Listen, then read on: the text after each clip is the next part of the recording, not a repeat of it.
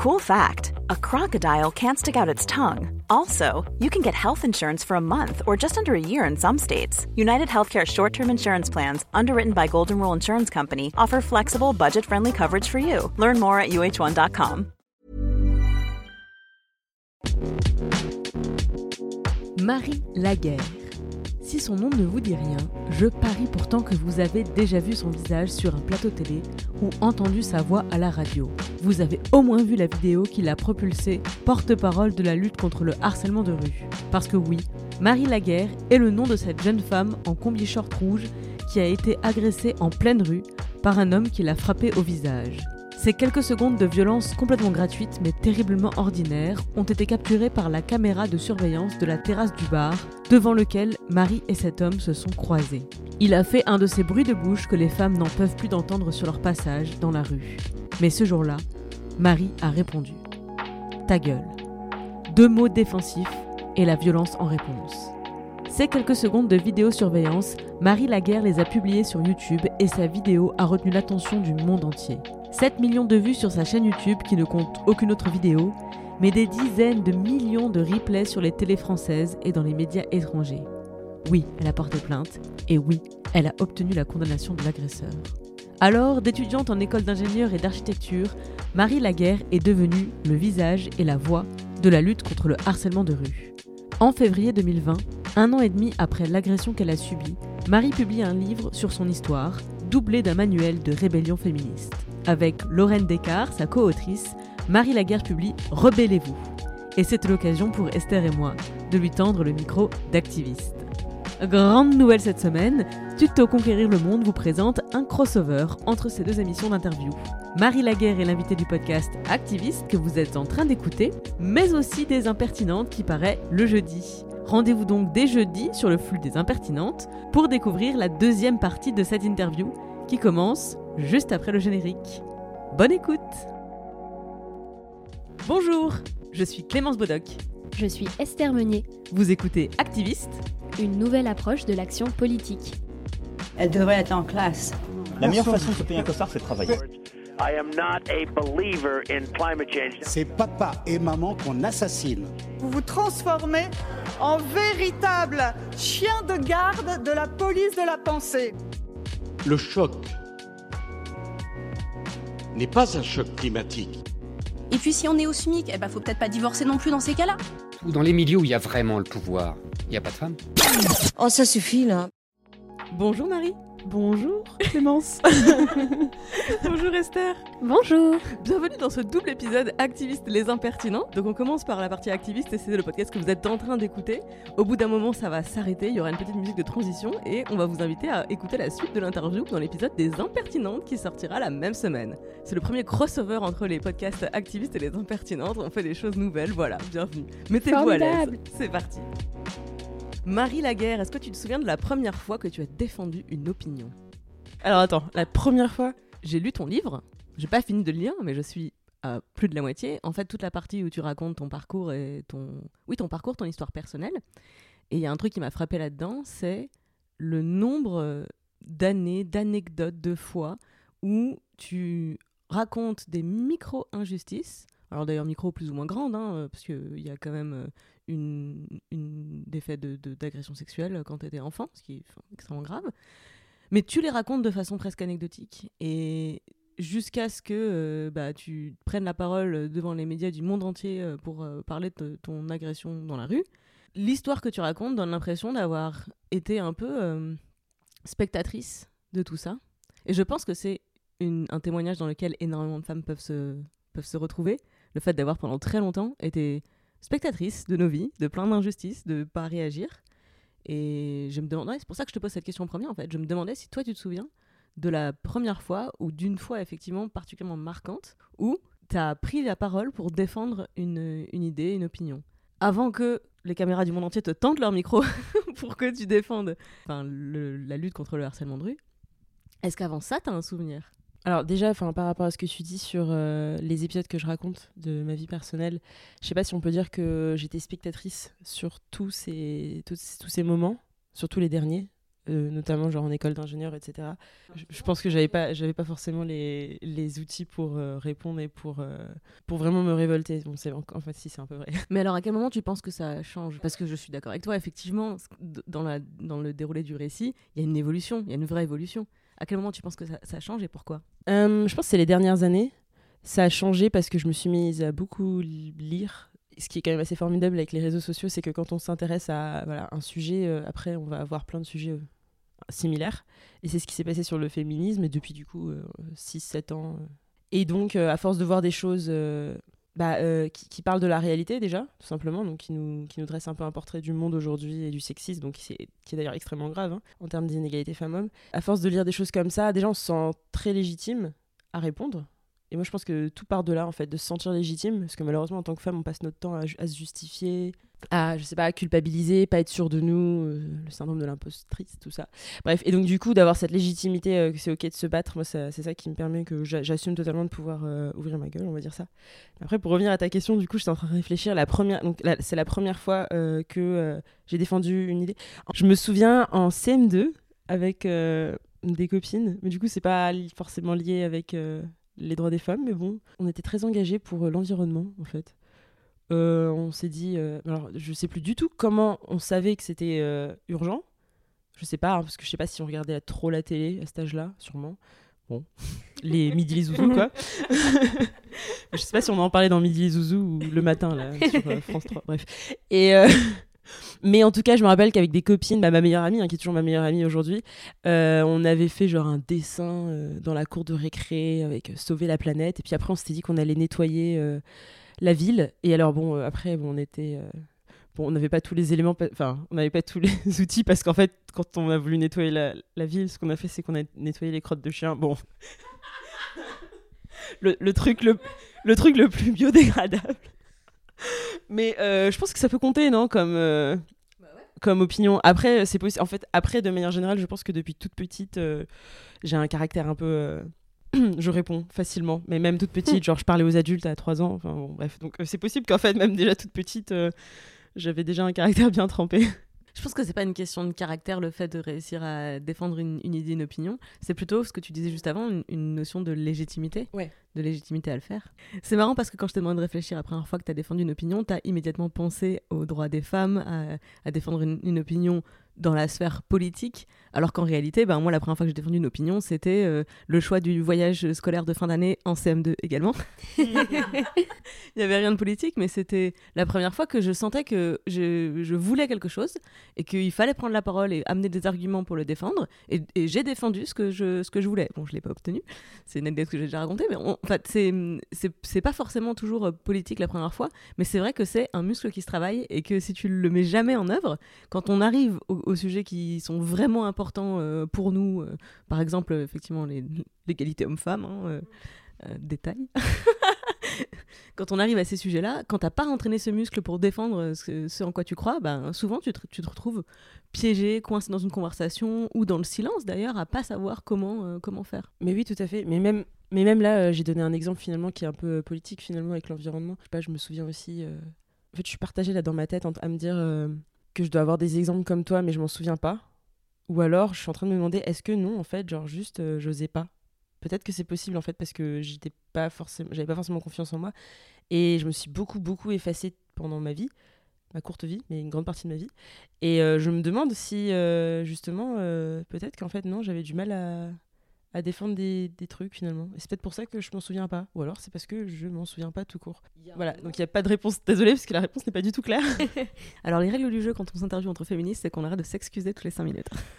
oui, mais voilà, comme quoi j'ai encore des réminiscences. euh. Yes. Justement, tu parles de t'effacer, etc. Et je pense aussi qu'il y a des circonstances dans lesquelles on s'efface et d'autres dans lesquelles on s'efface pas. Et que probablement, t'étais à la fois sur les deux chemins et selon les si- situations, euh, il y avait des moments où tu te sentais effectivement légitime à te défendre et d'autres non. Enfin, je pense que moi, le, le nombre de fois dans ma vie où il y a d'autres élèves qui se sont tournés vers moi pour défendre une opinion face à un prof, mais par contre, moi toute seule, face à d'autres élèves, euh, quand j'ai vécu du harcèlement scolaire par exemple, j'étais foutue incapable de me défendre quoi. Donc je pense que ça dépend vraiment des situations et c'est pas parce que t'as osé te défendre à un moment sur un truc que t'oseras forcément toujours prendre la parole par la suite. Enfin, c'est pas un truc euh, automatique quoi. Il y a un moment dans ta vie où tu commences à évoluer sur ce point, en tout cas, et à vraiment euh, défendre sans quoi tu crois. Euh, ça m'a marqué dans la lecture du livre. C'est en école, école d'ingénieur, c'est ça? Je, je me souviens bien, avec cette histoire de, de liste du bureau des étudiants. Tu penses à l'affiche, non? Une affiche avec euh, une affiche pour une réunion? Non, c'est pas ça. Je, je pense au fait que tu arrives dans l'école et comme ben, dans beaucoup d'écoles, il y a une culture sexiste euh,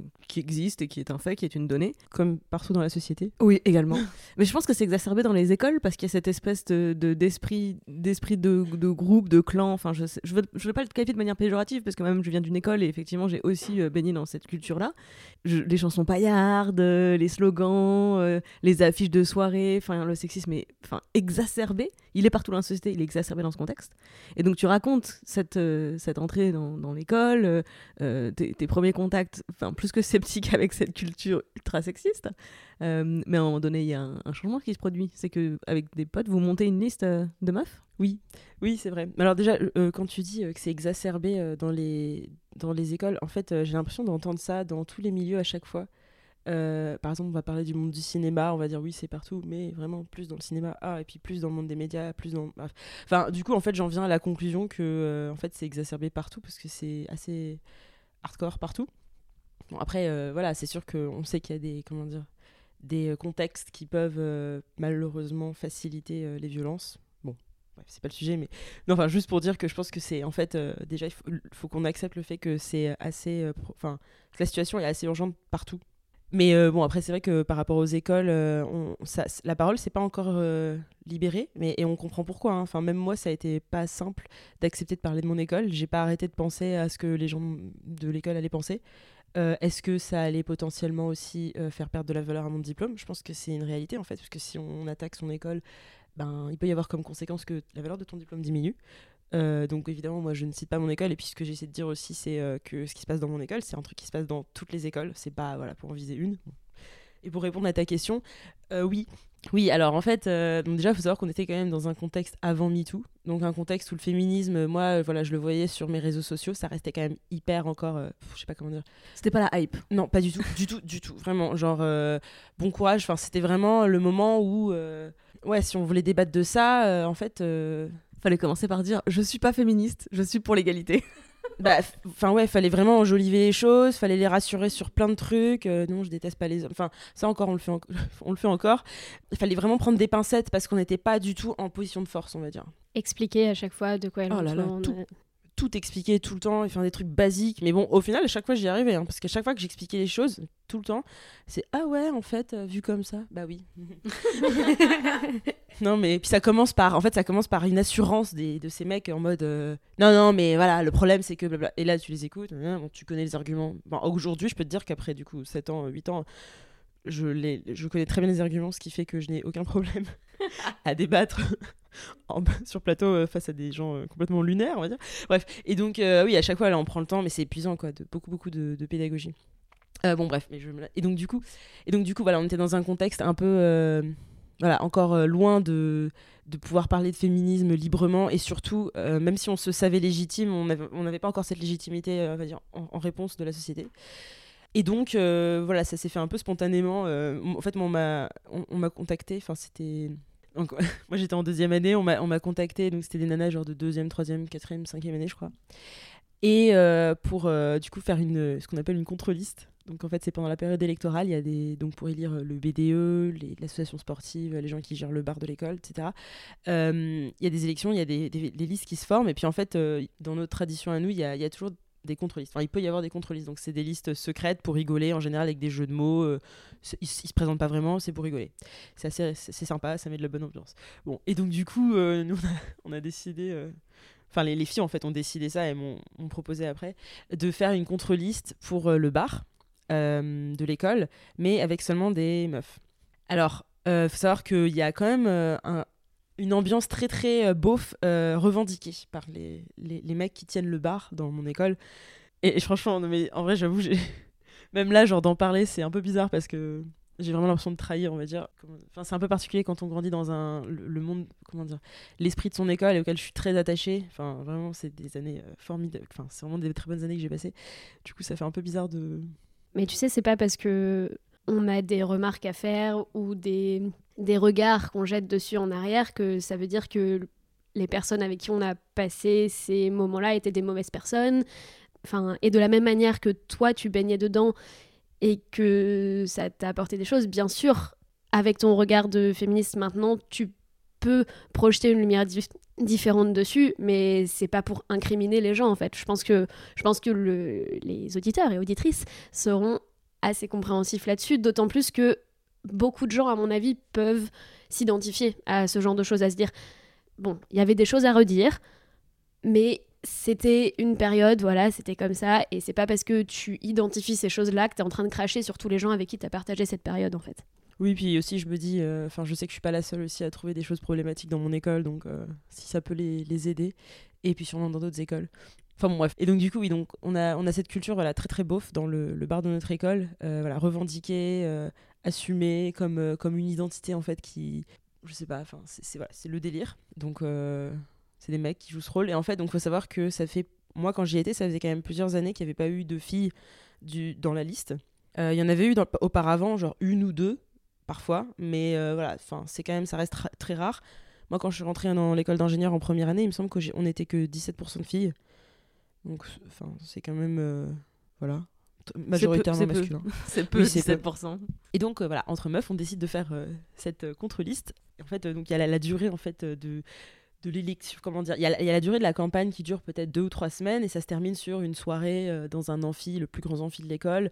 Et puis ensuite, on a euh, du coup la journée des élections et pendant la soirée dans l'amphi, en fait, euh, on projette des vidéos de campagne en fait de toutes les listes. Et donc du coup, en fait, jusqu'à cette soirée-là, notre identité était complètement secrète, c'est-à-dire que personne ne savait déjà qui on était et surtout pas qu'on était des meufs. D'autant plus qu'on s'est donné un style beauf exprès. C'était un peu c'était rigolo parce que on a, on a créé la page Facebook avant la vraie liste. Donc tout le monde savait très bien qui se présentait en fait. Tout le monde savait très bien qui allait être élu puisqu'il y avait on, sait voilà on se connaît. Et du coup on a créé la page Facebook avant eux. Donc les gens ont liké en masse en pensant que c'était eux mais ces idiots complètement à côté de la, plaque, ils ont pas, enfin, ils, ont, ils ont mis trop longtemps à réagir, genre, bah non, c'est pas notre page. Et du coup, nous, en fait, du coup, notre page c'était la plus suivie, alors que bon, personne savait qui on était, et on se présentait pas vraiment. Et euh, on a commencé à l'alimenter avec des trucs bah, ultra beaufs, parfois malheureusement en réutilisant les codes euh, sexistes, mais parce que bon bah bon voilà. c'est un cheminement de déconstruction. Et puis euh, aussi, on s'adapte, on s'adapte au public. Hein. Et mais on a joué avec ça. Et donc, du coup, on a fait comme ça toute la campagne euh, en jouant sur une image ultra beauf.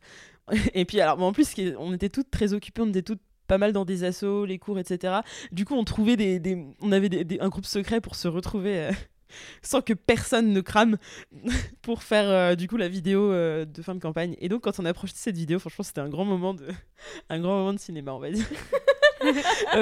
Et donc on a on a projeté cette vidéo, donc faut imaginer dans un énorme amphi, donc euh, je sais pas, je sais pas combien fait l'écran, mais c'est gigantesque. Enfin l'amphi peut accueillir je sais pas combien de personnes, 500 ou 1000. Enfin c'est vraiment c'est très grand quoi. Et dès les premières notes, en fait on a fait un remix de Britney Spears et on fait on a changé les paroles et donc on projette ça et franchement c'était hyper drôle de voir la réaction des gens, nos potes surtout, qui d'un coup nous voient nous lever, quitter la salle, le, truc commence à être projeté et là on voit que des meufs et franchement c'était hyper drôle parce que genre voilà personne s'y attendait. historiquement c'est toujours que des mecs qui font ça. Euh, en plus on nous connaissait donc et puis personne, enfin personne n'a cramé qu'on avait fait ça pendant on faisait ça depuis trois semaines. Bref c'était hyper drôle. Et donc, euh, pour rigoler, on a imprimé euh, le lendemain, donc il y avait les élections, et pour rigoler, on a imprimé des, des, petits papiers avec notre nom pour le vote. Et euh, surprise, on a eu un tiers des votes, alors qu'on se présentait pas vraiment. Et donc, du coup, en plein de bonne foi, les, les, le groupe de mecs qui a vraiment gagné nous a permis de faire une soirée. on avait, enfin, comment dire, champ libre, comment on dit Non, on avait. Oui, c'est Carte blanche. Carte blanche ça. Du coup, on a, ils nous ont donné euh, une soirée, on avait carte blanche. Il faut savoir que dans mon école, on fait des soirées toutes les semaines. c'est un rythme, mais des grosses soirées, hein, pas. Bon, bref. Et donc, du coup, nous, on avait un, une semaine où c'était nous. Euh, c'était assez rigolo. Euh. Donc on a, qu'est-ce qu'on a fait? On avait, on avait déjà, on s'était commandé des t-shirts roses avec nos, noms et on avait genre mis un pins, on avait accroché un tampon dessus. On avait mis des tampons un peu partout. Euh, voilà, enfin, faut remettre dans le contexte. Hein, on est sur la 17-20% de nana. Euh, c'est quand même. Euh, Et toujours avant MeToo, on est toujours. On est, on est, oui, là, on est en 2000. on est en 2015. Oui, non, en 2014, pardon. On est en 2014. Voilà. Bon, donc du coup, on met des tampons partout. on, a fait, on a concocté une petite playlist de meufs, genre, enfin, bref, des, des chansons de meufs un peu empowering, genre Who Run the World qu'est-ce qu'on a fait d'autre euh, Et puis justement, euh, qu'est-ce qu'on a fait aussi? Je pense que c'était c'est ma partie préférée. C'est qu'en fait, euh, dans notre bar, on a un, un panneau où il y a écrit euh, Two boobs one beer. Je pense qu'il existe encore. Qui signifie donc en fait que si une femme montre euh, ses seins, elle a le droit à une bière gratuite. Ce panneau est extrêmement problématique. Est-ce que je dois vraiment expliquer pourquoi? En fait, moi, ça me semble évident, mais euh, j'ai tellement discuté avec des mecs de mon école qui voient pas le problème que je suis en train de dire, mais je comprends pas, c'est évident donc c'est problématique? Et donc, qu'est-ce qu'on a fait de ce panneau? On a effacé le message et puis on a mis à la place Two balls one ablation. J'approuve. non, mais en vrai, c'est génial. Personne n'a montré ses boules ce soir-là. En vrai, c'est génial de débarquer comme ça dans un univers que tu décris comme étant justement un peu beauf, sexiste, euh, et de mettre les deux pieds dans le plat, en fait. Enfin, c'est ce que vous avez fait, et c'est pas rien de le faire dans un univers où t'es en plus vraiment en minorité, comme tu le décrivais, quoi. Et, bon enfant quand même, hein, je dois le dire. euh, C'est beauf, c'était bon enfant quand même, heureusement. Enfin, je veux dire, on n'a pas. J'ai l'impression que je vais faire du not all men parce que voilà, mais comme quoi on, on a du mal à se déconstruire entièrement. Mais euh, après, voilà, on n'avait pas. Enfin. Enfin, ça, ça pourrait être pire. Bon, c'est nul, ça sert à rien de dire ça. Non, non, c'est pas. Non, Surtout qu'en plus, je pense qu'il y avait certainement des agressions sexuelles, mais que voilà, on n'est pas forcément au courant. Alors, c'est pas nul de dire ça, et c'est tout l'intérêt de ma question, et, et je suis ravie que tu aies raconté toute toute cette anecdote, vraiment, parce qu'en fait, c'est la réalité de énormément de meufs. Et on est, on est beau, euh, on a beau être passé aujourd'hui dans l'ère post-MeToo, ça n'a pas pour autant éradiqué le sexisme ordinaire dans nos écoles, dans tous nos lieux de vie. Et hum, je trouve intéressant de raconter euh, cette histoire, et j'ai trouvé intéressant que tu la racontes dans ton, dans ton livre, parce que c'est- une réalité. Moi aussi, je viens d'une école et moi aussi, je pourrais jurer, euh, croix de bois, croix de fer, euh, mes potes, euh, ils étaient vachement sympas, il y avait une super bonne ambiance. Ouais, les, les chansons paillardes, le sexisme, mais c'était pour rigoler, on le savait bien. Enfin, mais en quoi c'est différent? En fait, en quoi mon expérience, du coup, elle est différente de toutes les expériences de toutes les meufs, de tous les lieux sexistes? Euh, C'est pas que je suis en train de faire du Notalman en fait, mais c'est qu'on applique nos propres biais qui sont non, mais eux, je les, eux, je les connais, non, mais c'était bon enfant, non, mais c'était euh, du second degré, etc. Et en fait, euh, bah, quand t'es un, quand t'es une, une meuf qui débarque dans ces univers, euh, t'as le choix entre rentrer dans le rang ou bien en être exclu du groupe. Et c'est ce que tu racontes aussi sur la journée d'intégration, le week-end d'intégration. En, en vérité, tu peux pas gagner parce que si tu t'intègres en faisant, en suivant les codes, bah, tu vas rentrer dans les cases qui sont réservées aux meufs. Donc t'es, euh, ah bah t'es la salope ou la fille facile, machin. Mais c'est pour rire, hein, c'est pour euh, Ou la, la bonne meuf- ambiance. Ou la meuf euh, drôle. Voilà, marche t'es la, t'es la bonne. euh, Enfin, t'es, t'es- Ouais, la, la- la meuf drôle qui. qui... Mais de manière générale, quand t'es une meuf, t'as pas beaucoup de rôle, quoi. Voilà, et surtout, c'est très stéréotypé. Il n'y a aucune euh, possibilité d'être un être humain complexe. D'avoir Ça, c'est réservé aux hommes. Voilà. Mais du coup, j'ai découvert, en- maintenant que tu viens de raconter cette anecdote, que tu avais déjà parti- participé à une opération de campagne virale. Et enfin, je lève le complot parce que je te jure que quand ta vidéo est sortie et quand. euh, alors en ce moment-là, j'étais journaliste chez Mademoiselle, j'ai quand même creusé parce que je me suis dit, c'est pas possible que cette meuf, elle soit juste une meuf euh, qui a été agressée dans la rue. Elle est forcément liée à une asso, à une collectif. Elle est pas elle est pilotée par quelqu'un dans le sens euh, les Chinois ou les Russes, mais tu vois, je me suis dit, il y a un collectif féministe derrière cette meuf et qui, euh, qui, qui ont rebondi dessus pour, pour viraliser l'histoire. C'est pas possible. Tu veux que je lève le complot? Lève le complot. Eh ben non, j'étais totalement seule. Mais alors, seule, moi et mes convictions. Mais je peux te dire que mes convictions, elles sont aussi assez, assez, comment dire, béton. Donc, euh, sans faire de jeu de mots avec euh, mon cursus d'ingénieur. Mais. Euh, non, c'était vraiment moi et mes convictions. Après, attends, qui était derrière moi Non, non, enfin. Non, en fait, c'est juste qu'il y a eu un, concours de circonstances assez dingue parce que c'est tombé sur moi, une meuf qui était déjà bien féministe. Enfin, donc j'avais un discours, quoi. Mais non, il y avait personne derrière moi. Je faisais partie d'aucune association. Après, rapidement, j'ai demandé de l'aide autour de moi. Heureuse- Enfin, j'ai- j'avais déjà un peu intégré genre, des groupes euh, féministes secrets. Donc, enfin, no, no- bon, enfin, je veux dire, quand je dis des groupes féministes secrets, je veux dire euh, juste des groupes féministes. pardon. Ceux qui veulent renverser le monde. Oui. Tu viens de Non, non, mais- la cause non, non, mais... non, mais quand je dis des groupes féministes secrets, je. je... Non, attends, je la reformule, je la reformule. Non, non, mais genre, je veux dire, j'étais, je veux dire, euh, j'étais dans des groupes féministes euh, sur Facebook, comme il en existe plein. Et donc, du coup, quand c'est arrivé, ce qui s'est passé, c'est que moi, j'ai- déjà, j'ai rapidement euh, partagé dessus ce qui m'arrivait. Bon, les, les nanas, en général, elles, elles avaient vu.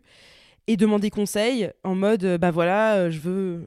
Le post existe encore, hein, je- je- c'est genre, euh, je- il y a des médias qui me, qui me, qui me contactent, je, je veux essayer de faire qu'on parle le plus possible de ce problème. Enfin, je veux, enfin, en gros, je demandais conseil pour euh, réussir à, ouvrir le débat le mieux possible. Après, il y a des nanas qui m'ont aidé, hein, mais je veux dire, elles ont jamais. Enfin, clairement, c'est moi hein, qui, qui ai mené mon truc. Personne ne m'a. Enfin, je pense que personne ne m'a manipulé, personne ne m'a utilisé pour ses propres intérêts.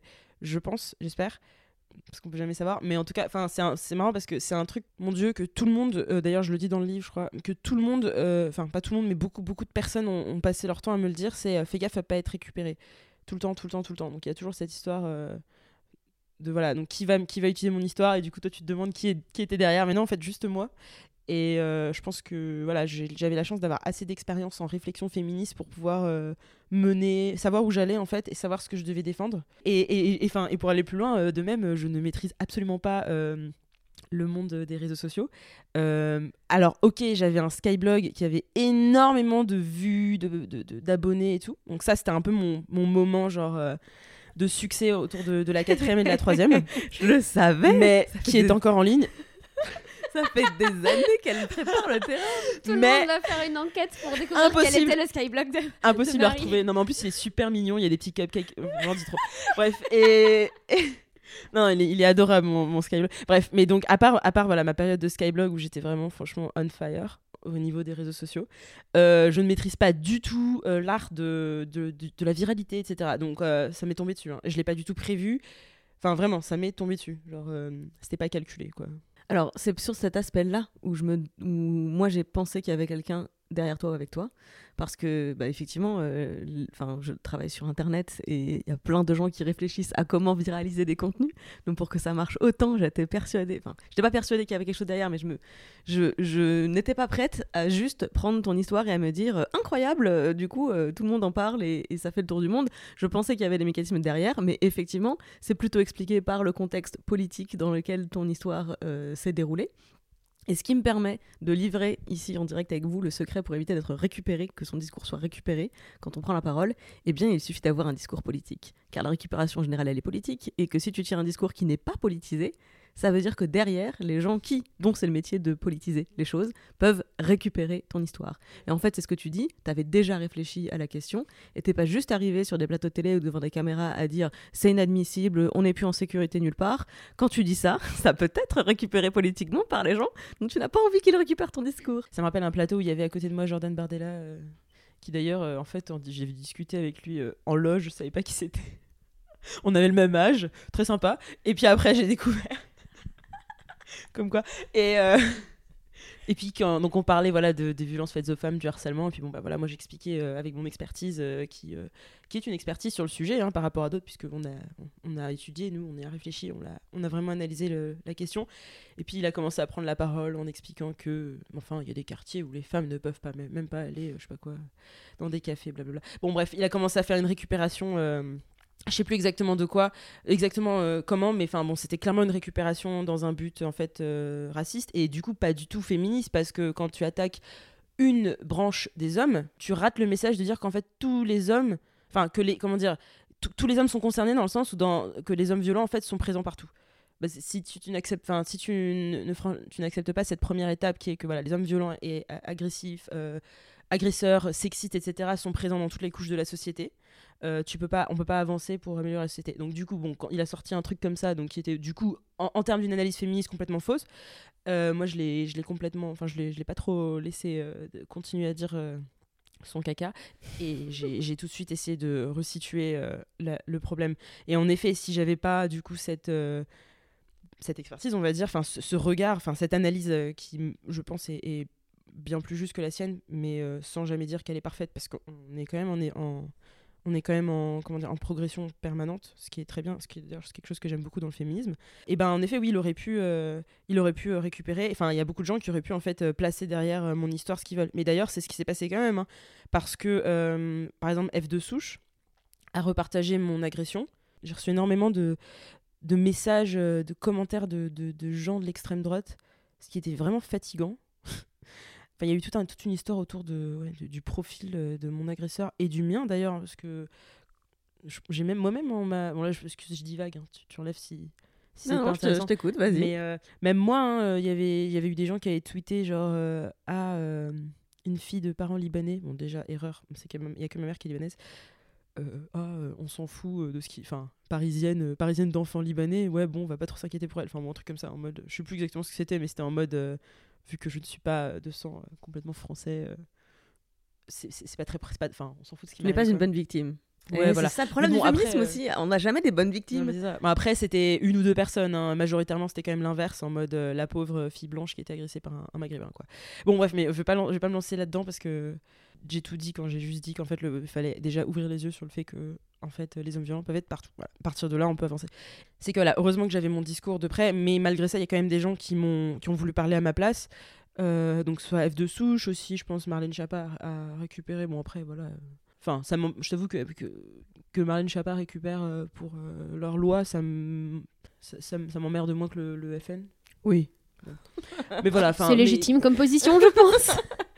Enfin bon, bref, mais oui, du coup, oui, du coup, euh, excuse-moi, je en train de tourner en rond. je, pense, je pense que sur Marlène Chapin, en plus, c'était ton, ton histoire euh, servait d'exemple parce que, encore une fois, nous, on est entre féministes, euh, on n'a pas découvert le harcèlement de rue quand on a vu ta vidéo. Par contre, il y a plein de gens qui ont découvert la réalité du harcèlement de rue en voyant ta vidéo. Et, et d'ailleurs, euh, moi, ce que, enfin, ce que je trouve intéressant et triste, c'est euh, de voir à quel point les gens ont été choqués face à ma, vi- ma vidéo. Moi, je me, enfin, limite, en fait, moi, j'ai été euh, surprise que les gens soient choqués face à mes vidéos parce que je me dis, mais, euh, mais attendez, mais vous savez que des histoires comme ça, enfin, les femmes, elles en racontent depuis bien longtemps. Du coup, euh, est-ce que alors, est-ce que c'est parce que les gens voulaient pas entendre ou est-ce que c'est tout simplement parce qu'en fait, moi je suis convaincue qu'en fait, euh, à chaque fois qu'une femme raconte son histoire, il y a un stéréotype qui est extrêmement ancré, qui est celui que euh, les femmes mentent, les femmes exagèrent, et puis aussi celui que les femmes sont responsables de tous les maux sur Terre. Et donc, les gens vont. bah, Il y a une partie d'eux qui vont pas forcément croire totalement ce que les femmes racontent. Et donc, il a fallu attendre qu'ils le voient de leurs propres yeux pour euh, prendre le problème au sérieux. Et c'est quand même hyper, euh, hyper problématique, hyper révélateur aussi. Euh, donc voilà, donc, moi, moi j'essaie de donner cette analyse un peu plus complète à mon histoire. C'est pas voilà, montrer aussi les- le côté critique de, de toute cette histoire, qui est voilà que euh, bah en fait euh, ouais vous êtes choqués, mais bon enfin C'est notre quotidien, en fait. Ton histoire, elle arrivait comme une preuve face à tous ceux qui pensaient que c'était des fabulations. oui et d'ailleurs enfin pour encore élargir sur euh, la question, euh, malgré la preuve, hein, on m'a quand même euh, traité de menteuse. On m'a traité d'actrice. Alors donc il faut savoir qu'apparemment je ressemble à Marlène Chapa. Donc du coup ça doit être un complot. Et alors et après il y a l'autre version, c'est donc alors du coup je, je ressemble à Marlène Schiappa, donc du coup c'est louche. Et puis aussi vu qu'il y avait la loi, je dois être une actrice engagée par le gouvernement. Du coup je me demande est-ce que je suis la sœur de Marlène Schiappa, mais qu'ils ont engagée, ou est-ce que je l'ai fait euh, bénévolement? Bon je sais pas, leur histoire est pas complètement claire, mais en tout cas les complotistes m'ont beaucoup fait rire. Et mais bon il y a des gens quand même, hein, voilà. Je me rappelle il y a un mec qui m'a envoyé franchement. Non mais c'est c'est- Il y a un mec qui m'a envoyé genre ah je viens de voir que le parquet a ouvert une enquête. Tu vas voir ton mensonge va te retomber dessus quand on va pas réussir à retrouver ton agresseur ou qu'on va voir que vous connaissiez. Bref, je l'ai regardé, enfin j'ai lu ce message, j'ai fait mais enfin tu sais que c'est moi qui ai porté plainte mec ou bon Euh, enfin franchement il y a des gens bon après c'est au moins ça m'a fait rigoler. Mais voilà et donc ça encore une fois c'est hyper révélateur.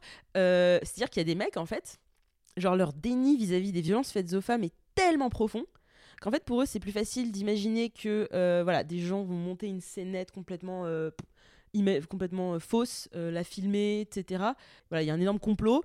Plutôt que d'accepter que bah en fait euh, voilà parmi toutes les violences qui ont lieu tous les jours rien qu'à Paris et bah pour une fois ça a été filmé. Je pense que c'est encore une fois une leçon à tirer c'est à quel point les gens sont dans le déni vis-à-vis des violences faites aux femmes. Veulent pas les voir veulent pas les accepter et encore pire même vont veulent, veulent pensent plutôt que c'est les femmes qui sont violentes. C'est c'est même pas c'est le déni et en plus c'est l'inversion. On a du boulot Je voulais revenir sur ce que tu disais tout à l'heure par rapport au fait que tu avais déjà un discours construit, féministe, et que c'est ce qui t'a permis en fait de réagir de la manière dont tu as réagi. Et je me demandais comment tu l'avais construit parce que c'est pas évident, surtout quand on baigne dans des milieux comme tu l'as dit, etc., où tout le monde n'est pas forcément féministe euh, autour de soi. Je pense qu'on le saurait si les grandes écoles, quelles qu'elles soient, c'était le cas. Et comment tu deviens cette meuf qui s'est renseignée, qui a lu, qui a en fait une, une idée euh, claire de ce que sont tes droits. Bah, alors c'est difficile de tout retracer. On a essayé de faire ce chemin justement avec euh, Lorraine, euh, avec qui on a écrit euh, le livre. Je pense que, ma, ma conscience féministe, on va dire, c'est, elle est principalement due aux réseaux sociaux. Donc, au fait que j'ai dû voir des premiers articles, mais c'est difficile hein, à situer les tout tout premiers. Et en fait, je pense que c'est voilà, il y a l'algorithme qui voit qu'on on aime, on est intéressé, on lit le truc, du coup, il nous en propose plus. Euh, je pense que ça s'est fait comme ça. Je me souviens euh, et puis en fait et ça me comment dire ça me mettait en colère. Du coup, j'en parlais euh, ce que je voyais. Donc par exemple, je me souviens une vidéo, une des, premières vidéos. Je pense pas que c'était la première, mais en tout cas, c'est une euh, dont je me souviens qui m'a marqué, qui s'appelle How Media Treated Women en 2013, 2013. Euh, et en fait, c'est une vidéo. c'est une vidéo où en fait on montre genre le, le un dixième de la longueur de vidéo montre euh, des, des avancées. Donc genre, euh, je me rappelle, il y a l'histoire de Orange is the New Black, euh, donc une série avec que des femmes, des trucs un peu voilà cool sur, sur des femmes qui ont, je sais pas, des avancées quoi. Et puis après, donc les 9 dixièmes de, du reste de la vidéo, en fait, c'est ils enchaînent euh, des trucs, euh, je sais pas, genre des, des publicités où les nanas sont à poil en train de manger des burgers dans des positions ultra suggestives, suggestives des passages télé. euh, donc c'est- une vidéo qui est américaine. Des passages télé où des présentateurs disent, euh, je sais pas, genre oui bah si les femmes ne sont pas plus, je sais pas dans dans, l'histoire, c'est parce qu'elles ont pas fait tant de choses que ça, ou qui critiquent, je sais pas, Hillary Clinton, genre qu'elle a des grosses cuisses, enfin enfin ou des sur son physique, enfin des trucs dégueulasses. Enfin, je sais pas si l'exemple du coup que je donne sont marquants parce que je suis en train de me rappeler et de traduire en français en même temps. Euh, ou genre par exemple euh, parler d'une sportive en disant qu'elle est, elle sera jamais jolie, donc euh, voilà, on s'en fout. Très important pour un sportif Oui, de haut niveau. La beauté. Bah, évidemment, c'est une cheerleader en plus, tu vois, donc euh, c'est le principal même. hein. Par exemple, en parlant d'une jeune femme qui a, qui a été violée, enfin bon, de faire, je sais plus exactement ce qu'il dit, mais un présentateur en gros qui dit voilà que bon bah c'est un peu sa faute si elle a été violée, des trucs comme ça. Et, euh, et donc cette vidéo, donc voilà, il y a un peu le côté un peu euh, genre ils ça s'enchaîne quoi, ça va très très vite. Bon bah c'est genre le genre de vidéo qui nous met bien en colère. Je me rappelle que ça, enfin ça ça m'avait marqué. J'en avais, puis en fait moi quand je vois des trucs comme ça, j'en discute beaucoup avec ma famille. Euh, J'hésite pas à mettre euh, à ouvrir le débat. Euh, ce qui fait que en même temps que moi j'ai progressé, je les ai fait progresser. Mais voilà, à la sueur de mon front. hein. Enfin, faut qu'on se le dise, la pédagogie qu'on fait en tant que féministe, ça reste un, travail phénoménal, bénévole, fatigant. Mais bon, ça a porté ses fruits. Et puis, euh, donc voilà. Mais et donc, donc c'est voilà, des, des trucs comme ça. Après, il y a eu des moments un peu plus euh, jalons, genre par exemple où je lis un article et euh, ils avaient partagé le texte.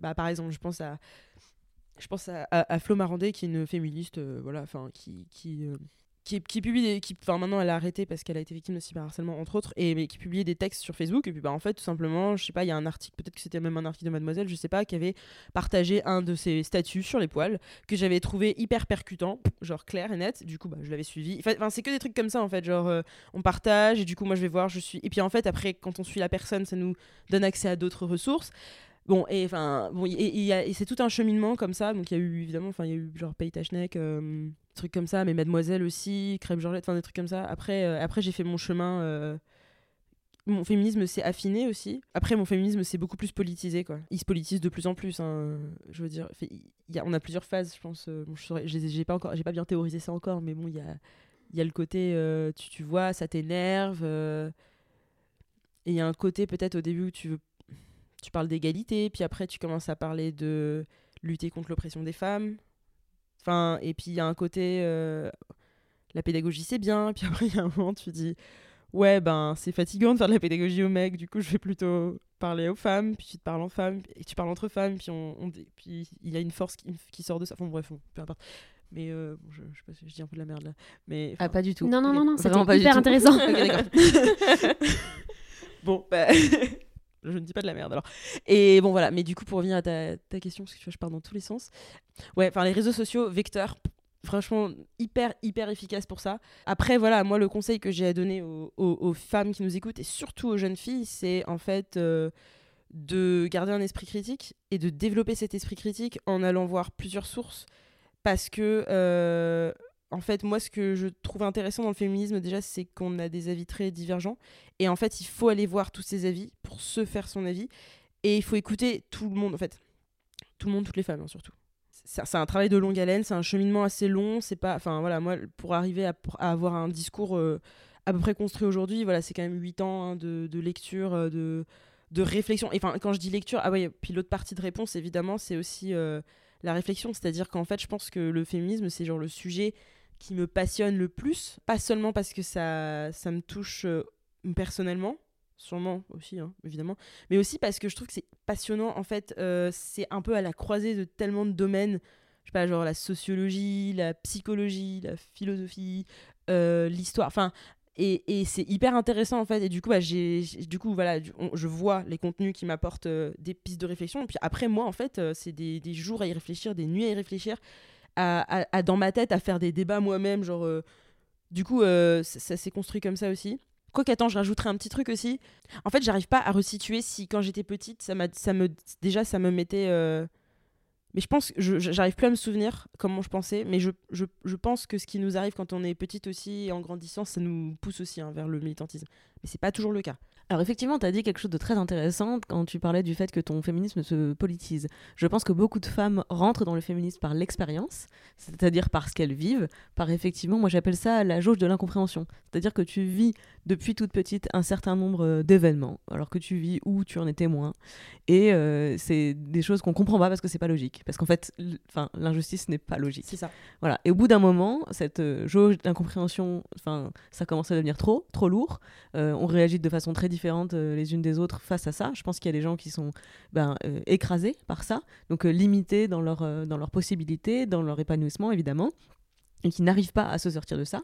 Donc c'est en ça que le féminisme est politique et qu'il est important cette dimension-là, parce que les combats que les autres arrivent à mener permettent de libérer celles qui sont juste, enfin, opprimées, littéralement. Euh, et par ailleurs, d'autres, euh, cette jauge d'incompréhension, ben, ça devient euh, de la colère, et la colère, c'est de l'énergie, c'est inflammable, et ça, ça permet de faire péter la, le couvercle de cette boîte-là, de tout sortir en disant, ok, ça c'était pas normal, ça c'était pas normal, ça c'est pas, pas normal, et aujourd'hui je comprends pourquoi, parce qu'aujourd'hui tu trouves une explication à toutes les injustices que tu vis à travers ben, le féminisme. et du coup, j'en venais à la dimension politique de, de toute cette histoire. c'est quoi toi ton rapport à ce terme politique C'est quoi l'image que tu en que tu en avais? Est-ce qu'elle a évolué? Euh, C'est quoi ton rapport à la politique en fait? Euh, C'est intéressant comme question. Bah, je me suis jamais considérée politisée en fait. Enfin, ou en tout cas, euh, je, ne connaissais rien du tout du monde de la politique. En fait, moi, bah, le, cursus que j'ai fait, j'ai jamais eu de cours de. J'étais dans un lycée en fait international, enfin un lycée qui n'a pas le même programme que euh, les, autres lycées français. Et donc, en fait, euh, je suis rentrée en S dès la seconde. Et donc, du coup, j'ai jamais eu de cours de euh, d'économie. Euh, ça se trouve, je suis complètement à côté de la plaque parce que ça se trouve, faites pas du tout ça en économie.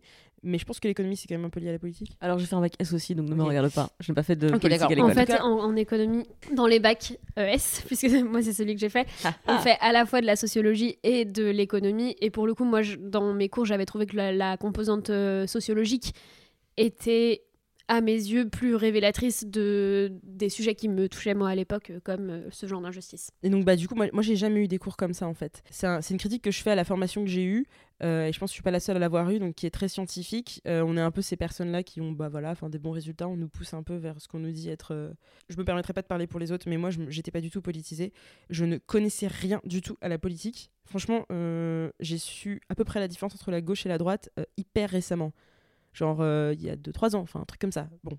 Et en fait, bah, si moi j'en suis là, je pense que je suis pas la seule. Enfin, je pense que c'est aussi lié à ton univers familial. Enfin, bon, voilà, nous, à la maison, on parle, de, on parle des trucs intéressants, je sais pas, d'histoire, euh, de maths et tout. Bon, mais... Est-ce que tu as baigné dans, un, dans une famille qui t'a inculqué ça ou est-ce que tu as dû le créer toi-même? D'après ce que je comprends, tu as dû le, sortir de ton chapeau? Voilà, j'ai pas du tout pas du tout été exposée voilà, à la politique chez moi j'ai pas, pas, pas baigné là-dedans.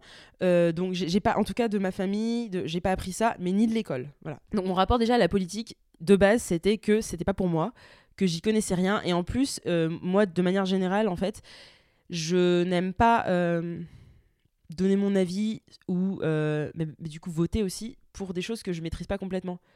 Euh, du coup, j'ai du mal à aller voter parce qu'en fait, euh, si je connais pas tous les tenants, les aboutissants de la politique dans toute sa globalité et que je suis pas capable de comprendre exactement tout, tout ce que les candidats proposent, mon vote il serait un peu pas réfléchi quoi, pas pas, pas vrai. Bon, bon, enfin du coup voilà, voilà. Donc déjà de base, donc voilà, je suis pas du tout dans, dans ce monde de politique, j'y connais rien. C'est un problème J'aimerais mieux connaître, mais j'ai pas le temps. Enfin, certainement pas maintenant. Et donc, du coup, après, voilà, il s'est passé ce qui m'est arrivé. Et là, en fait, je me donc après mon agression, en fait, j'ai été bah, projetée en fait dans ce monde politique, à la fois par le message que je que je que je donnais, mais aussi par euh, bah, du coup, euh, j'ai été invitée genre au Sénat euh, quand ils ont voulu passer du coup la loi Chiappa.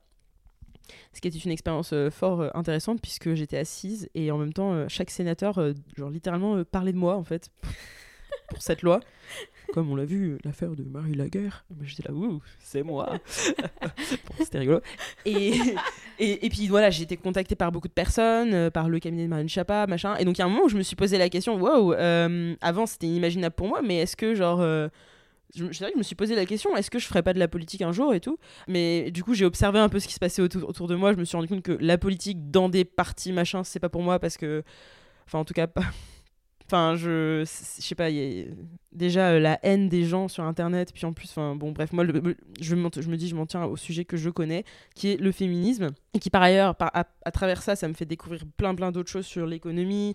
Euh, Qu'est-ce qu'il y a d'autre comme sujet politique? Tout, tout est En fait, politique. tout- hein. Oui, Tous les sujets sont voilà, politiques. bon, bref, mais du coup, bon, L'intérêt de cette question, c'est d'amener les gens à réfléchir à leur propre rapport à la politique, parce que ce que tu viens de raconter, c'est quelque chose que énormément de gens partagent. Parce qu'on n'a pas de cours de, de sciences politiques dans nos, dans nos cursus. hein. Alors, euh, Esther et moi, on a fait euh, Sciences Po, elle a fait le vrai Sciences Po, pas moi. On s'en fout. et voilà, mais. Mais avant ça, enfin, je me souviens, j'avais un cours en deuxième année qui était organisation administrative de l'État. C'était un cours sur un semestre pour apprendre toutes les institutions, les administrations, tout ce qui relève de, des pouvoirs publics. Et en fait, bon, bah moi je savais euh, la mairie, euh, le conseil euh, général régional et, et la, la France, l'Assemblée nationale, le Sénat, voilà. Ok. On était, on était à ce niveau de connaissance, euh, mais il y, a- tellement, tellement d'autres échelons, tellement de gens qui participent à la vie publique dont on ne sait rien. Euh, là, par exemple, il y a le, Conseil euh, économique, et social et environnemental qui tient un rôle déterminant dans l'élaboration des politiques publiques environnementales, donc, et c'est quand même un sujet d'actualité majeur, et on ne sait rien de tout ça, on ignore tout, de ça. Or, quand je suis face à quelqu'un comme toi, tu, tu me fais effectivement cette réponse que beaucoup de gens euh, partagent et dans laquelle beaucoup de gens pe- peuvent se retrouver, et pourtant, bah, tu t'es retrouvé propulsé euh, sur le devant de la scène médiatique avec un pouvoir politique, extrêmement politique. Tu as fait progresser le féminisme en, un an et demi, mais, beaucoup plus vite que euh, je sais pas combien de collectifs euh, ces dernières, euh, ces dernières années. C'est pas un, hasard si tu as été invité au Sénat, si le cabinet de Marlène Schiappa a, a voulu rentrer en contact avec toi et t'inviter, etc. Parce qu'en fait, elle, elle était en train de se débattre pour faire passer une, loi qui portait des avancées pour les droits des femmes, mais effectivement face à des gens qui nient nos réalités, c'est ce que tu as dit aussi.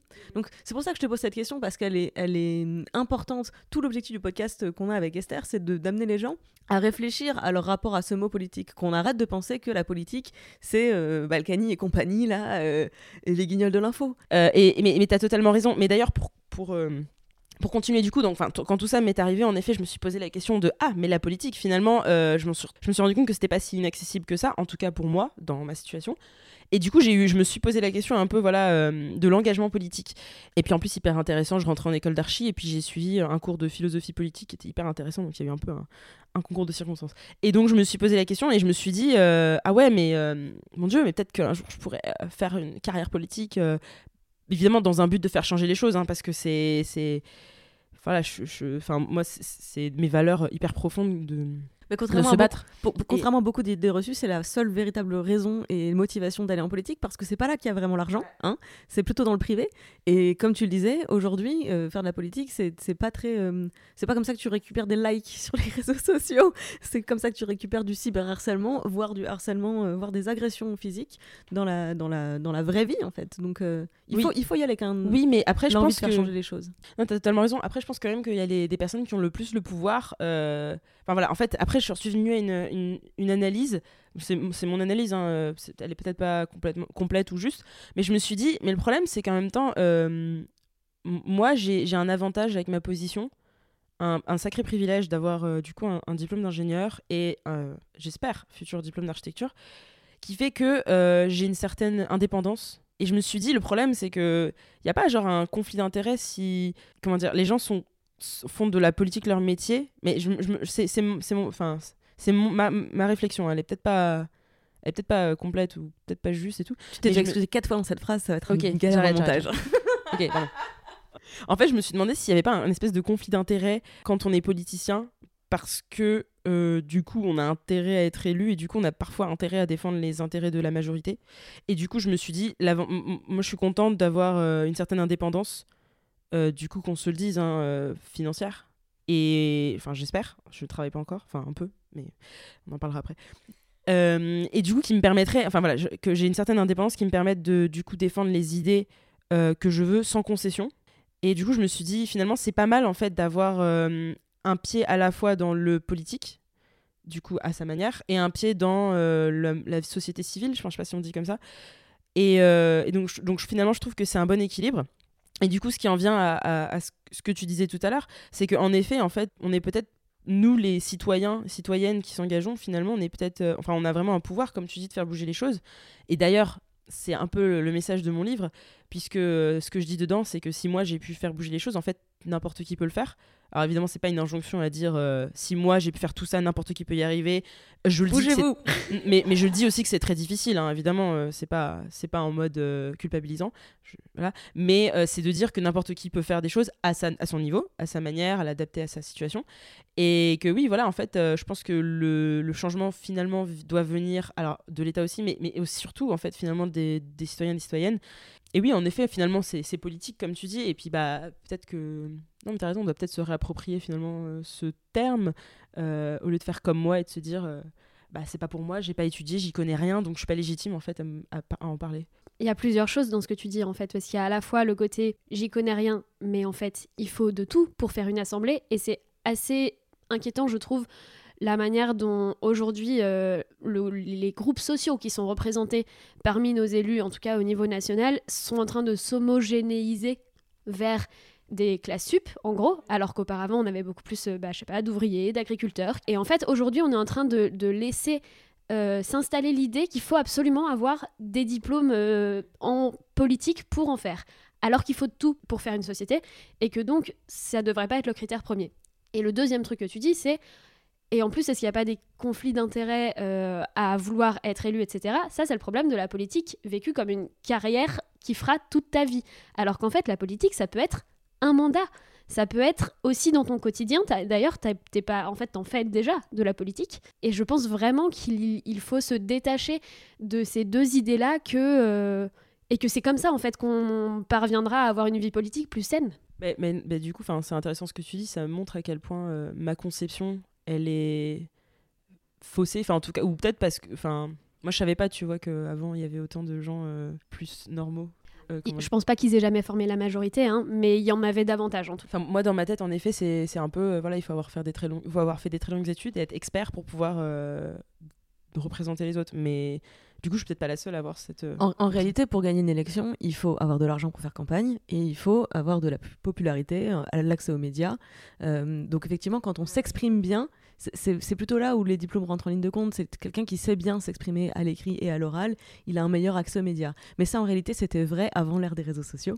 Euh, il y a quelques années, j'avais rencontré Nathalie Kosciusko-Morizet qui m'avait fait cette réflexion et qui était hyper intéressante sur le fait que elle, sa génération, ils avaient vraiment dû, enfin elle pour le coup, euh, les femmes avaient vraiment dû se battre et jouer des coudes pour réussir à rentrer en politique parce que tu avais besoin d'être dans un parti. Parce que le parti, c'était la machine à, faire gagner des élections et que du coup, bah, sans un parti, t'as pas d'argent, t'as pas accès aux médias, t'as rien. Sauf qu'aujourd'hui, on a des plateformes de crowdfunding et on arrive à lever des centaines de milliers d'euros euh, en quelques jours. On a des euh, plateformes de pétition, de mobilisation, on a des réseaux sociaux, on a nos propres médias. Enfin, littéralement nos propres médias en fait. Donc euh, aujourd'hui, si euh, on décidait de, lancer euh, une liste, un parti, un mouvement et de, se faire élire, ben, on, peut y arriver, c'est possible. et d'ailleurs sur la question de l'argent, les, lois électorales font qu'en France, les campagnes sont remboursées, alors dans certains cadres, etc. mais c'est totalement accessible. aujourd'hui, donc cet épisode devrait sortir juste avant le premier tour des élections municipales en France. C'est le, le dimanche 15 mars, donc ça devrait sortir juste avant. Et euh, j'ai été proche de pas mal de candidats aux élections euh, municipales euh, dans le Parti des Verts. Et bah, c'est des gens de la société civile, en fait. Des, des gens qui sont, pour certains, ingénieurs, qui sont commerçants, qui, sont, voilà, qui ont des, professeurs, enfin des professions, quoi. Et je pense qu'il faut garder en tête aussi que sur ces sujets-là, en fait, on se forme aussi en faisant. Et on n'arrive pas expert dans, En fait, on ne t'attribue pas une casquette d'expert à partir du moment où tu as un siège à la table. Mais en revanche, avec ce siège à la table, tu vas pouvoir dédier du temps à devenir un ou une expert. Et, je voudrais juste raconter une petite anecdote que j'avais, je pense encore jamais racontée, mais j'ai rencontré Marlène Schiappa avant toi. Parce que je l'ai rencontrée avant qu'elle soit ministre. J'étais, euh, en tant que journaliste, à une journée, un dimanche de formation des candidates euh, de la République en marche pour les élections législatives. Contexte, c'était avant le- l'élection d'Emmanuel Macron, on est en janvier, donc 2017, et euh, Emmanuel Macron fait une vidéo sur Facebook pour dire « Ok, c'est quoi ce bordel Euh, J'ai fait un appel à candidats pour les législatives et je suis à 20% de femmes. » Donc il découvre le sexisme ordinaire, j'imagine, il découvre le, syndrome de l'imposteur d'é- d'énormément de meufs, il, il a l'air de découvrir ce problème, et En Marche organise des dimanches de formation de formation entre guillemets pour les femmes qui hésitent à être candidates. Et c'est une de ces, un, de ces, un de ces événements que j'ai rencontré Marlène Schiappa. Elle répondait aux questions de la salle et donc il y a une femme qui, euh, qui pose la question, qui demande euh, comment est-ce qu'on peut euh, se former, si on est intéressé pour devenir député, etc., comment est-ce qu'on peut se former, où est-ce qu'on peut se former?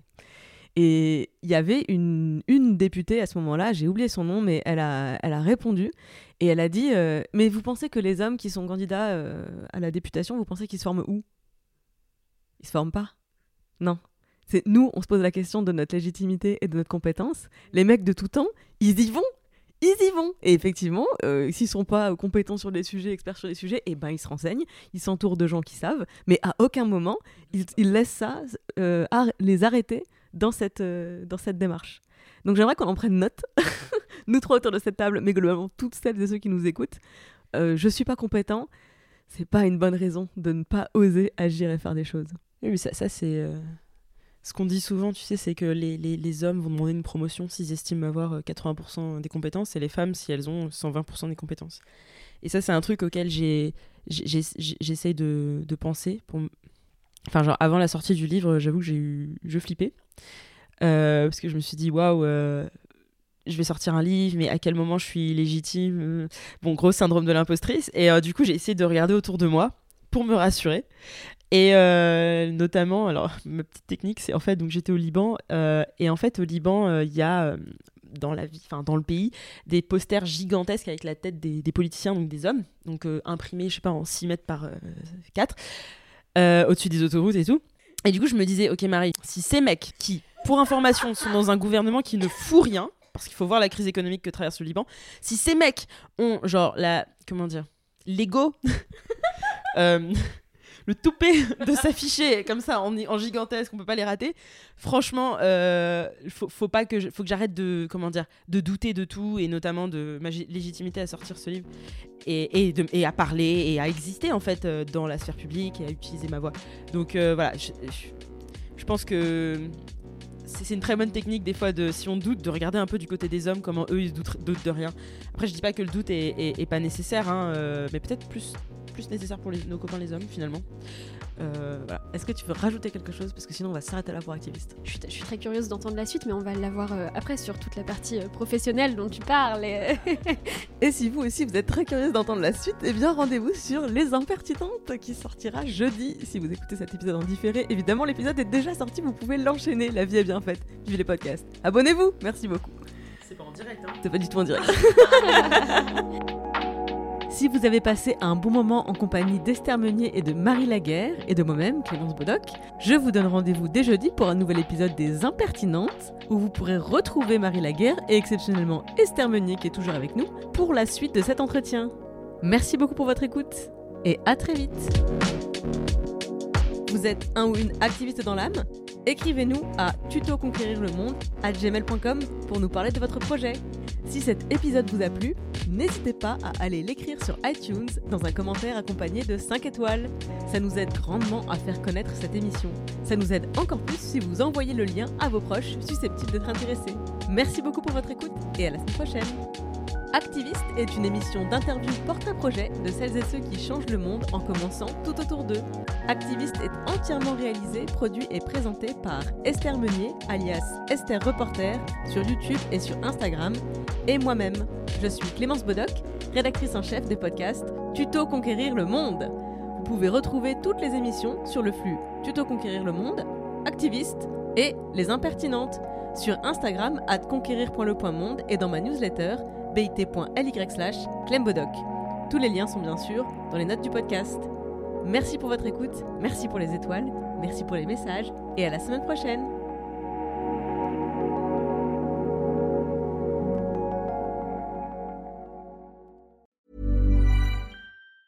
Hi, I'm Daniel, founder of Pretty Litter. Did you know cats tend to hide symptoms of sickness and pain? I learned this the hard way after losing my cat, Gingy. So I created Pretty Litter, a health monitoring litter that helps detect early signs of illness by changing colors, saving you money and potentially your cat's life. Pretty Litter is veterinarian developed, and it's the easiest way to keep tabs on your fur baby's health right at home. Go to prettylitter.com and use code ACAST for 20% off your first order and a free cat toy. Terms and conditions apply. See site for details.